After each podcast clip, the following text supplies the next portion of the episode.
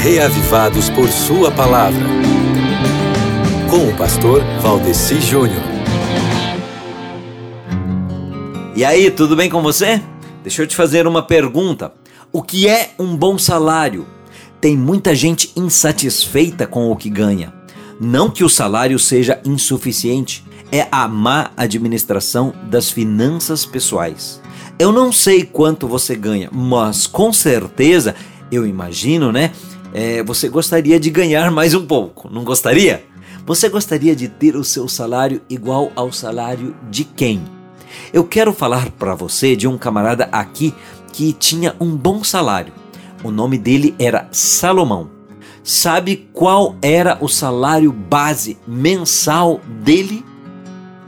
93 milhões de dólares.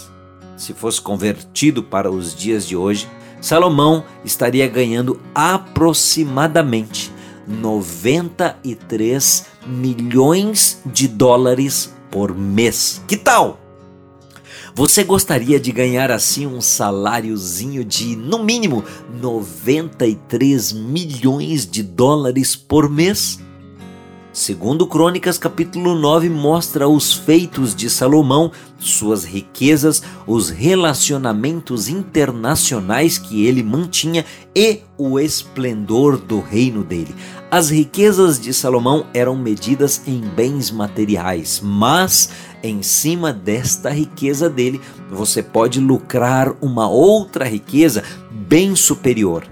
A leitura da palavra de Deus, amigo, é uma caça ao tesouro, só que é uma busca certa, onde quem procura, acha. A palavra de Deus é mais preciosa do que o ouro, de acordo com o versículo 10 do Salmo 19. A palavra de Deus traz sabedoria e o próprio Salomão falou, né?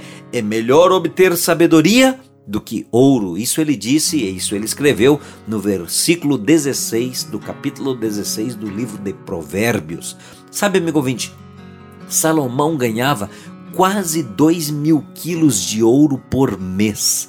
E você tem a oportunidade de ganhar mais do que isto lendo a Bíblia, ganhar valores eternos.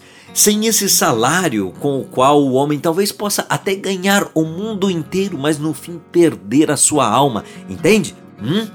Qual salário é bom? O que você acha?